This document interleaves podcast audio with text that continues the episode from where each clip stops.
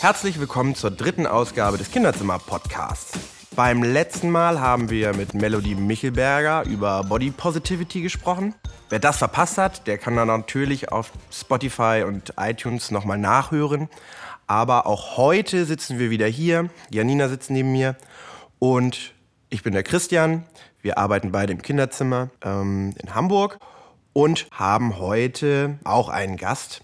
Nicht ganz im Studio oder in unserem Kizi Campus, sondern ähm, aus Berlin zugeschaltet. Und zwar ist das die Karen Seidler, Frau Dr. Karen Seidler, mit der wir heute einen ganz wichtigen und witzigen Teil von Sprache und Kommunikation besprechen wollen, nämlich Humor. Ähm, ja, wir wollen heute über, über den Band Kommunikation aus unserem Kizipendium sprechen. Sprache, Schriftkultur und Medien stehen da im Mittelpunkt. Und unser Superheld Wordy, das ist der Typ mit dem großen Mund, der begleitet das Ganze. Aber als erstes sende ich jetzt erstmal einen lieben Gruß zu Karen. Moin, schön, dass du da bist. Hallo. ähm, dann erzähl doch vielleicht einmal ganz, ganz kurz, was du da in Berlin machst und warum wir dich heute eigentlich eingeladen haben. Genau, also ich bin jetzt zwar in Berlin, aber ich arbeite für das äh, Deutsche Institut für Humor in Leipzig. Und ähm, ja, wir haben uns unter anderem auch mit Kinderhumor beschäftigt. Wir hatten ein größeres Projekt äh, 2010 zum Thema Kinderhumor und sind aber auch immer noch sehr daran interessiert. Und generell beschäftigt sich das Deutsche Institut für Humor damit, wie man Humor in der Kommunikation benutzen kann. Und ich bin auf der einen Seite die Pressesprecherin und auf der anderen Seite wissenschaftliche Mitarbeiterin. Okay, das hört sich voll gut an. Ähm, wir kommen da gleich nochmal dann ähm, im Detail und ganz genau auf dich zu sprechen. Und dann erzählst du uns hoffentlich auch nochmal einen richtig guten Gag oder einen guten Witz. Und bevor wir das aber machen, würden wir einmal von unserem Alltag in der Kindertagesstätte berichten. Janina, wie sieht's denn bei dir aus? Ähm, sprecht ihr unterschiedliche Sprachen bei euch in der Kita? Sprechen die Kinder gut? Würdest du sagen, sie sprechen schlecht? Gibt es Dinge, die du besonders gerne machst? Gibt es Sachen, die ähm, ja, die Sprache fördern bei euch im Kindergarten? Ja, äh, Sprache ist, glaube ich, ein sehr weit gefächertes Thema. Natürlich sprechen irgendwie alle Kinder und alle auf ihre eigene Art und Weise und auf meistens auch unterschiedlichen Sprachen im Kinderzimmer. Wir haben ja eine sehr große Vielfalt an Kindern, heißt, wir haben durchaus unterschiedliche Sprachen, die wir versuchen bei uns im Standort vor allem auch mit dem Englischen zu kompensieren. Also heißt, äh, alle Kinder aus der ganzen Welt äh, lernen bei uns das Englische, damit wir uns alle gemeinsam unterhalten können sozusagen. Und wichtig ist, glaube ich, einfach dabei, dass wir gucken, dass wir jedes Kind da abholen, wo es steht. Also manchmal hat man Kinder, die sprechen noch gar kein Deutsch und auch noch niemals Englisch gehört, dass man da einfach wirklich langsam anfängt. Ne? Also Kinder, die irgendwie gerade zwei Wortsätze hinkriegen, brauchen wir, glaube ich, nicht mit einem riesen Palaber irgendwie vollquatschen. Das äh, würden sie eh nicht verstehen und vor allem auch gar nicht alles umsetzen können. Deswegen ja, müssen wir wirklich gucken, dass wir das Tempo wirklich an jedes Kind anpassen. Und ja, ansonsten lernen sie einfach im Alltag. Ähm, wir setzen uns nicht gezielt hin und sagen jetzt, jetzt sprechen wir alle das Wort Affe, sondern äh, es passiert halt im, im Alltag. Ne? Also wichtig ist dabei, glaube ich, der Morgenkreis, heißt auch, dass es immer wiederkehrende Angebote sind, Lieder, die die Kinder immer wieder hören, dass es ein und dasselbe Lied ist, dass man die Kinder auch nicht verwirrt und jeden Morgen ein anderes Guten Morgenlied singt. Genau, genauso wie Reime und Fingerspiele sind dabei ganz wichtig, weil es einfach auf einer spielerischen Art und Weise einfach viele Wörter sind, die sie dann lernen. Und ansonsten, ja, Wiederholung ist einfach das Wichtigste und unser Handeln immer wieder mit Sprache zu begleiten und die Kinder halt nicht stehen zu lassen, sondern sie immer sprachlich halt abzuholen. Ich glaube, das umfasst das Ganze so am besten. Genau, und äh, ich habe es jetzt kurz angerissen. Äh, Bilingualität hat ja auch irgendwie einen, einen großen Faktor in den meisten Kinderzimmern. Wie ist es denn eigentlich bei euch? Wie lernen die Kinder Englisch? Also bei uns ist es so, dass wir in der bilingualen Gruppe in unserer Kindertagesstätte eine Native Speakerin, eine sogenannte Native Speakerin haben, die quasi die ganze Zeit nur mit den Kids ähm, Englisch spricht. Und dadurch quasi so ein ganz natürlicher Spracherwerb irgendwie stattfindet. Das heißt, die, sie redet mit den Kids Englisch und nach kürzester Zeit, ich war enorm überrascht, wie schnell die Kids irgendwie checken, was unsere Native Speakerin von den Kindern möchte oder was, was sie sagt. Das war also unglaublich überraschend. Das hätte ich irgendwie so gar nicht, gar nicht erwartet, dass weil ich kenne es ja von mir selber, wenn jemand mich zwei Wochen auf Spanisch voll sabbelt, sage ich mal, dann kann ich kein Wort, außer Olla oder so, kann ich dann kein einziges Wort Spanisch. Ähm, aber die Kids nehmen das in einer ganz, ganz ähm, oder im ganz schnellen Tempo auf, wissen relativ schnell, um was es geht, ja, und was die Message irgendwie hinter der ganzen Sache ist. Und das ist voll spannend zu sehen. Und nach dem Verstehen kommt dann auch das Sprechen. Und auch das geht deutlich schneller, als ich je äh, Englisch lernen könnte. Also es ist wirklich, wirklich beeindruckend, wie die Kids das machen. Spielerisch, aus dem Alltag heraus. Voll cool, voll gut. Ja, aber ganz viel Spaß macht natürlich auch Sprachen zu erlernen. Aber äh, nicht nur das natürlich, sondern auch witzige Worte äh, lieben unsere Kleinen natürlich. Und äh, da würden wir dann wieder zurück zu dir kommen, Karin. Ja, vorgestellt hast du dich natürlich schon ein bisschen. Und vielleicht magst du einfach noch mal grob auch erzählen, was genau du im Institut machst und was hat das eigentlich mit Kindern zu tun? Ähm, ja, also das, das Deutsche Institut für Humor bietet äh, Kommunikationstrainings an im Wesentlichen. Das heißt, äh, wir benutzen Humor in der Kommunikation und das sind bei uns drei Bereiche, Pädagogik, Medizin und Business. Und hier wäre es dann also in der Pädagogik. Das heißt, wir arbeiten auch viel mit Kitas und mit Lehrern und Lehrerinnen zusammen. Und ähm, also was ich mache, ist auf der einen Seite die wissenschaftliche Mitarbeit. Das heißt, ich lese viele Studien und dicke Bücher und fasse sie dann kurz und knackig zusammen, damit man sie versteht. Ähm, beziehungsweise auch, äh, dass wir sie dann als Unterlagen für oder als ähm, äh, Unterlagen für unsere Seminare und Vorträge benutzen können. Ähm, also wir haben mehrere Trainerinnen, die das, die das dann nutzen. Genau. Und unser Projekt Kinderhumor ähm, hat sich eben den, den Kinderhumor, der doch ja ein bisschen anders ist als der Erwachsenenhumor, mal ein bisschen genauer angeguckt. Und man kann das auch alles noch auf unserer Website ähm, anschauen, humorinstitut.de. Und wenn man ein bisschen runterscrollt, ist äh, da unser Projekt ähm, Gewinne ein Kinderlachen. Und äh, da haben wir also dann, äh, hatten auch so ein Verlosung, wo die Leute was eingesandt haben, was äh, ihre Kinder für, für Sachen gemacht haben und wie man auch den Humor von Kindern auf der einen Seite begleiten kann oder fördern oder, wenn man will, auch analysieren. Also ich lache über völlig andere Dinge als mein bester Freund zum Beispiel. Ähm, und trotzdem haben wir irgendwie auch eine, eine gemeinsame Ebene. Aber ja, Humor ist ja doch schon was sehr Individuelles. Wie, oder habt ihr ein paar richtig gute individuelle Tricks auf Lager quasi? Das stimmt, dass Humor sehr, sehr individuell ist. Wir sagen immer, jeder hat seinen eigenen humorvollen Fingerabdruck. Und äh, bei Kindern entwickelt er sich natürlich noch. Also ich denke, bei, bei Kindern ist das Fördern des Humors auch was anderes als bei Erwachsenen. Also bei Erwachsenen, wir sind ja alle so bierernst und äh, wir haben eigentlich nur mit Versicherungen und Steuer den ganzen Tag zu tun und müssen Miete zahlen und es, man lacht eigentlich nicht mehr. Ähm, genau, das heißt, da müssen wir eher so den, den Humor wieder zutage befördern und neu entdecken. Und bei Kindern ist es ja so, die lachen ja eigentlich immer. Äh, also Eckhard von Hirschhausen hat ja mal gesagt, äh, Kinder lachen 400 Mal am Tag, Erwachsene 12 Mal. Mal, Tote gar nicht. Selbst der Laie erkennt da eine Tendenz. ähm, das heißt, äh, ja, also bei Kindern ist der, der Humor fördern erst das äh, halt zulassen und auch zeigen, was es vielleicht für verschiedene Arten von Humor gibt. Und äh, ja. Wow, da muss ich noch mal einmal nachfragen. Ich habe die Zahl nämlich auch irgendwo, ich glaube, es war auch sogar in deinem Interview ähm, gelesen. Kannst du noch mal einmal sagen, 400 und? Äh, die Kinder lachen? Also 412. Ich weiß jetzt auch nicht, ob das so wissenschaftlich belegt ist, ja. aber ähm, ich glaube, es stimmt schon. Also wenn man, wenn man Kindern mal zuguckt und einem Erwachsenen, der jetzt vielleicht nicht täglich mit Kindern zu tun hat und das vergleicht, ich glaube, da ist schon ein ziemlich großer Unterschied. Ja, okay. Ja, es macht mich auch gerade ein bisschen betroffen, um ehrlich zu sein. Ich glaube, ich muss mal ein bisschen mehr lachen und mich ein bisschen mehr freuen, weil die Zahl ja doch ein bisschen erschreckend ist. Ähm, und vielleicht ist jetzt schon der Punkt, an dem ich dich nach deinem guten Gag frage, um mal ein bisschen mein Lachen aufzupolieren. Äh, ja, äh, naja, also ähm, das ist ja so, und wir werden natürlich immer nach Witzen gefragt, äh, weil wir natürlich im Institut den ganzen Tag in weißen Kitteln rumrennen und Witze erzählen. Wir machen nichts anderes. Ähm, also ich, ich mag, persönlich mag ich gerne Sprachspiele, also wo auch dann Kinder, vielleicht jetzt nicht unbedingt Kita-Kinder, aber auch ein bisschen ältere dann auch äh, Spaß mit haben. Also so, ähm, sagen wir mal, eher harmlose Witze. Also zum Beispiel, äh, was ist ein Keks, der unter einem Baum liegt? Ein schattiges Plätzchen.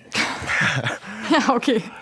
ja, die, die Kids bei uns hätten sich wahrscheinlich schlapp gelacht. Und doch ist es ja manchmal auch schwer, einen Witz ähm, irgendwie ein Kind zu vermitteln.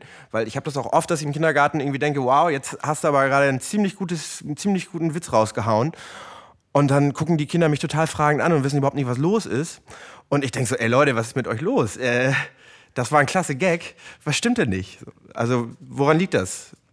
Naja, also ähm, Kinder haben natürlich noch eine andere Form von Humor. Also die fangen an eher mit, mit dem Physischen sozusagen. Also ganz, wenn man das wirklich bei der Entwicklung anfängt, ist es erst auch wirklich die Berührung und so. Ähm, dann finden sie Sachen lustig, wenn sie vielleicht noch nicht so gut sprechen, wenn Sachen nicht zusammenpassen. Also wenn ich mir einen Schuh auf den Kopf setze oder wenn ich mit einem Stift telefoniere oder so, das finden sie sehr lustig. Ähm, und später, wenn sie dann eben auch ein bisschen mit Sprache äh, weiterkommen und dann finden sie es lustig, ähm, eine Katze einen Hund zu nennen oder sowas, weil sie ja wissen ja, das ist nicht so. Ähm, und dann später entdecken sie eben, dass die Erwachsene Witze erzählen und die haben so eine Struktur und hinterher lachen sich alle schlapp. Das muss irgendwie total spannend sein. Aber sie verstehen noch nicht so richtig, warum das eigentlich so ist. Hm. Also ich habe äh, selbst eine Tochter und ich musste immer die Witze vorlesen aus Medizini. Und dann muss ich sie erklären. und äh, sie dann mal, aha, oder auch sonst, warum ist das witzig?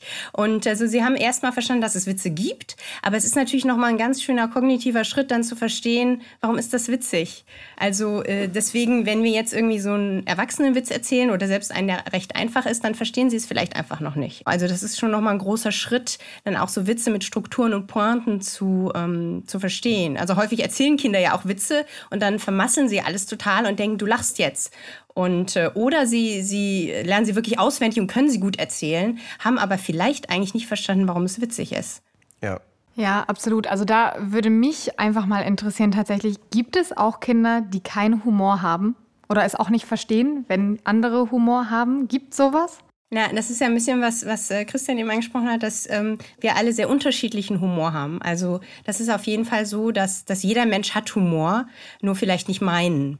Und ich denke, das ist bei Kindern genauso. Also ich glaube, was vielleicht noch mal ein bisschen ähm, ein besonderer Fall ist, äh, sind Kinder auf dem autistischen Spektrum. Da kann das schon sein, dass die sozusagen ein ganz anderes Verständnis von Humor haben und dass, dass wir da überhaupt nicht auf dieselbe Wellenlänge mit denen kommen. Aber generell hat jeder Mensch Humor. Das beruhigt mich. ähm, ich würde dann quasi noch mal ein bisschen ein heikles Thema noch mal ansprechen. Habe ich auch beim Interview schon einmal ähm, ein bisschen überflogen. Vielleicht kannst du da noch mal, ähm, ich sage jetzt mal ein schlimmes Wort, Kaka. Ähm, kannst du da hm. vielleicht noch mal ähm, was zu erzählen? Weil in meinem Alltag oder in unserem Alltag ist es oft, ja, ziemlich lustig. Die, die Kinder lieben es. Kaka, äh, Pipi, AA, diese ganzen Geschichten. Irgendwie, das finden die alles ziemlich lustig.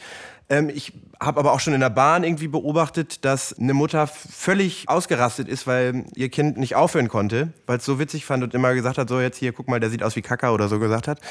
Gibt es da ein Tabu oder sagt man so, Kaka-Witze gehen klar, ähm, aber manche Dinge gehen nicht klar? Kannst du da noch mal ein bisschen was erzählen? Genau, also es ist ein Tabu und deswegen ist es lustig. Mhm. Und das heißt, es kommt davon, dass äh, Kinder, also insbesondere im Kindergartenalter, die lernen ja auch sozusagen ihren Körper zu kontrollieren, aufs Töpfchen zu gehen, sie werden trocken und so. Und das ist sehr wichtig für sie. Also, äh, oder wenn, wenn sie es mal nicht auf die Toilette schaffen oder nachts einpullern, dann machen die Eltern oder die Erzieher einen riesen Trara drum. Und es ist ein sehr zentrales Thema. Das heißt, das beschäftigt sie. Und deswegen finden sie das auch witzig. Das ist also so eine Art, damit mit diesem Thema umzugehen. Und dann merken sie natürlich noch, dass die Erwachsenen es nicht so toll finden, wenn sie die ganze Zeit Kaka sagen ist natürlich auch super. Ähm, das heißt, es ist völlig normal. Also wenn man dann, ähm, was weiß ich, in der Pubertät zum Beispiel gibt es dann halt andere Witze, die total witzig sind.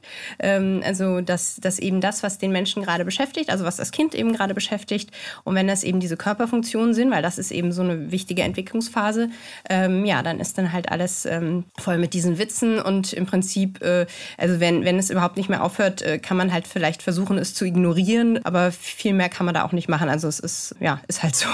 Ja, also ich merke ja immer, dass ähm, beim ersten Mal bin ich dann manchmal auch so ein bisschen geschockt, wenn, wenn dann so ein Kackerwitz um die Ecke kommt und dann wundere ich mich schon ein bisschen.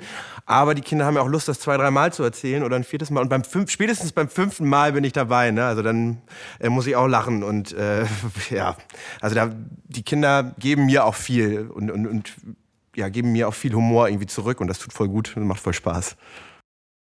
Ähm, Gibt es irgendwas, was sich ähm, Erwachsene in Sachen Humor abgucken können? Würdest du sagen, die Kinder sind die besseren Witzeerzähler zum Beispiel? Äh, nein, das nicht. Aber die Kinder, die sind sehr viel entspannter im Umgang mit Humor. Also ein Kind überlegt zum Beispiel, wenn es einen Witz erzählt, nicht, ob der jetzt lustig ist und wie die anderen darauf reagieren, sondern ein Kind macht einfach Humor und hat Spaß. Ähm, und ich denke, das können wir uns auf jeden Fall abgucken, dass wir nicht so verkrampft damit umgehen, sondern es ist was Schönes, wir haben Spaß damit. Das ist eine Sache, die gehen da sehr locker an die Sache ran.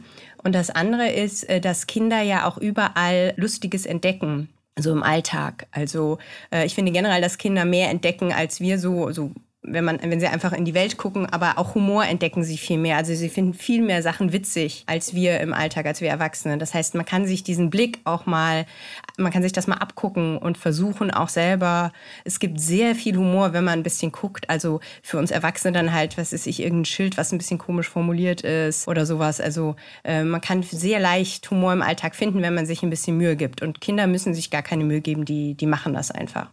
Genau, wie du schon sagst, also Kinder schießen einem ja auch manchmal so Humor um die Ohren, sozusagen einfach, äh, völlig ungefiltert.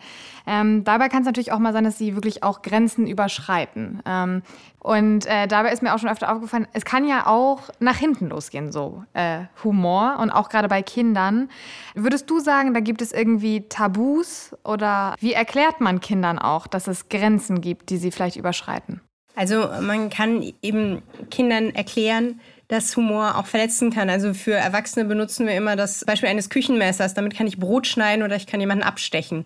Und Humor ist so ähnlich. Also ähm, ähm, man kann ihn eben benutzen, um etwas in Anführungsstrichen Nützliches zu machen oder eben um Spaß zu haben im Fall von Kindern. Und dann muss man eben dann auch schauen, dass eben manchmal dieser Humor aber auch verletzen kann. Und äh, also Kinder haben ja noch Probleme mit der Empathie, aber man kann ihnen zum Beispiel mal sagen, wie würdest du dich denn fühlen, wenn wir jetzt über dich lachen würden? Also wenn man irgendwie mit dem Zeigefinger auf jemanden zeigt und ha ha ha ha und so, ähm, wenn man ihm eben nahelegt, wie würdest du dich denn fühlen, wenn das jetzt mit dir passieren würde? Und dass man ihnen eben auch sagt, äh, das findest du jetzt vielleicht lustig, aber das finden vielleicht nicht alle lustig. Es gibt ja auch manchmal Sachen, die finden andere Leute lustig, aber du nicht. Und dass es eben so verschiedene Formen von Humor gibt und dass man da eben auch aufpassen muss, dass man damit gegebenenfalls ähm, anderen Menschen wehtun kann oder sie, sie traurig machen kann. Vielleicht sollte man es lieber so sagen, weil wehtun ist ja was Physisches vielleicht für Kinder. Also Empathie ist da wahrscheinlich ein großer Faktor, wie du sagst. Ähm, und wenn die, die Kids, umso empathischer die Kinder werden, umso leichter ist es ihnen zu vermitteln, was äh, lustig ja, genau. ist. Also es gibt ähm, ja auch eine ganze Humorforschung. Es klingt jetzt vielleicht ein bisschen komisch, aber es gibt da reichlich, so seit äh, 30, 40 Jahren. Auch zu Kinderhumor gibt es reichlich äh, Studien. Ähm, und äh, es gibt verschiedene Humorstile. Also es gibt äh, welche, die Distanz schaffen und welche, die Nähe schaffen. Und äh, also wenn man es ganz einfach unterscheidet, gibt es sozialen und es gibt aggressiven Humor. Also sozialer Humor ist der, wo wir gemeinsam lachen, wo niemand verletzt wird, wo man sich nicht auf Kosten von jemand anders lustig macht. Und dann gibt es eben den aggressiven Humor. Der hat schon auch seinen Platz in der Welt sozusagen, aber wenn man zum Beispiel unter sehr guten Freunden ist äh, und da kann man auch immer einen Schlagabtausch haben und so weiter. Oder wenn man sich irgendwo behaupten will als Erwachsener, dann kann aggressiver Humor auch mal ganz nützlich sein. Aber der soziale Humor ist der ungefährliche Humor. Und das ist auch der, den man natürlich dann als Erzieher auch mit Kindern ähm, verwenden kann. Und das kann man eben auch Kindern, also natürlich nicht in diesen Worten, aber nahelegen, dass, dass sie eben vielleicht eher solchen Humor machen sollten, der eben niemand anderen herabsetzt. Okay, das hört sich ziemlich gut an. Dann würde ich dich jetzt fast noch mal um einen letzten Tipp bitten. Hast du noch einen für uns, für Eltern oder für Erzieher vielleicht? Also ähm, erstmal, dass man äh, Humor zulässt, also dass, dass man die Kinder auch lachen lässt und Quatsch machen lässt. Also das macht man ja viel, aber dass man sich dessen nochmal ganz bewusst ist, dass es auch wirklich gut tut. Also Humor hat ja auch mit der kognitiven Entwicklung zu tun ähm, und mit der Sprachentwicklung, das habt ihr auch schon so ein bisschen angesprochen, auch mit der, mit der sozialen Entwicklung, mit der Empathie und dass Humor eben auch hilft, man muss ja zum Beispiel einen, äh, die verschiedenen Ebenen eines Witzes verstehen können. Und das heißt, wenn man eben Humor zulässt, auch mal quatschig ist und so, äh, natürlich kann man nicht immer lustig sein, das, das wissen Kinder auch, aber dass man das so ein bisschen fördert. Und ähm, dann wollte ich äh, auch nochmal auf unsere Website hinweisen. Da gibt es unter anderem auch ein Humor-Tagebuch, was man, wenn man möchte, sich äh, runterladen kann. Also bestellen kann man die leider nicht mehr, weil das Projekt jetzt abgeschlossen ist. Aber da kann man ähm, so ein bisschen gucken, kann man auch aufschreiben, was Kinder für so Humor gemacht haben, ähm, beziehungsweise auch schauen, schauen, was, was sie vielleicht damit bezeckt haben oder wie sie sich weiterentwickelt haben. Genau, unsere Website ist äh, humorinstitut.de. Und genau dann, was ich ja vorhin schon gesagt hatte, dass man eben vielleicht auch manchmal sagen soll, nicht das ist nicht lustig, sondern das finde ich nicht lustig, eben um auch zu zeigen, dass es äh, ganz verschiedene Sorten von Humor gibt. Okay, voll gut. Ähm, das ist, glaube ich, ein ganz guter Tipp. Verschiedene Seiten von Humor. Das hört sich gut an. Dann lachen vielleicht die Kinder auch bald mal wieder über meine Gags. Ja, ich glaube, also du hast es ja auch gerade nochmal angesprochen. Ähm, Spracherwerb ist natürlich auch wichtig für so gewissen Humor. Und ähm, da wäre mir, glaube ich, einfach nochmal wichtig, auch Eltern so ein bisschen die Angst zu nehmen. Also ich höre es immer wieder im Kita-Alltag, ähm, mein Kind spricht noch nicht und wann spricht es denn endlich?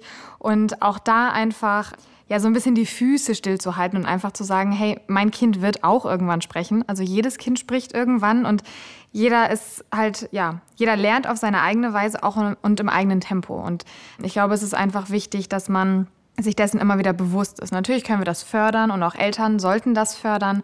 Viel sprechen, viel lesen, immer wieder, wie am Anfang schon gesagt, alle Handlungen auf jeden Fall mit Sprache begleiten und sei es für uns auch so banal, aber auch die kleinsten Dinge, wie wir nehmen jetzt irgendwie den Stift und dann malen wir damit, auch sowas, einfach immer sprachlich zu begleiten einfach. Und ja, dass die Eltern da einfach auch diese Ruhe bekommen und den Kindern keinen Druck machen. Ne? Also ich sehe es auch immer wieder gerade, wenn Kinder bilingual irgendwie aufwachsen, auch die werden irgendwann sprechen. Es dauert natürlich ein bisschen länger, weil wenn man vier Sprachen spricht zu Hause oder keine Ahnung was, dauert es einfach länger als eine einzelne. Und ähm, da wäre mir, glaube ich, einfach nochmal wichtig, dass Eltern und auch Erzieher da Druck rausnehmen, sich ein bisschen entspannen und natürlich das immer beobachten, dass wenn das Kind mit fünf immer noch nicht spricht, dann sollte man überlegen, dass man irgendwas tut, aber dass man nicht anfängt, mein Kind spricht mit einem Jahr noch nicht, wir müssen zum Logopäden und keine Ahnung was.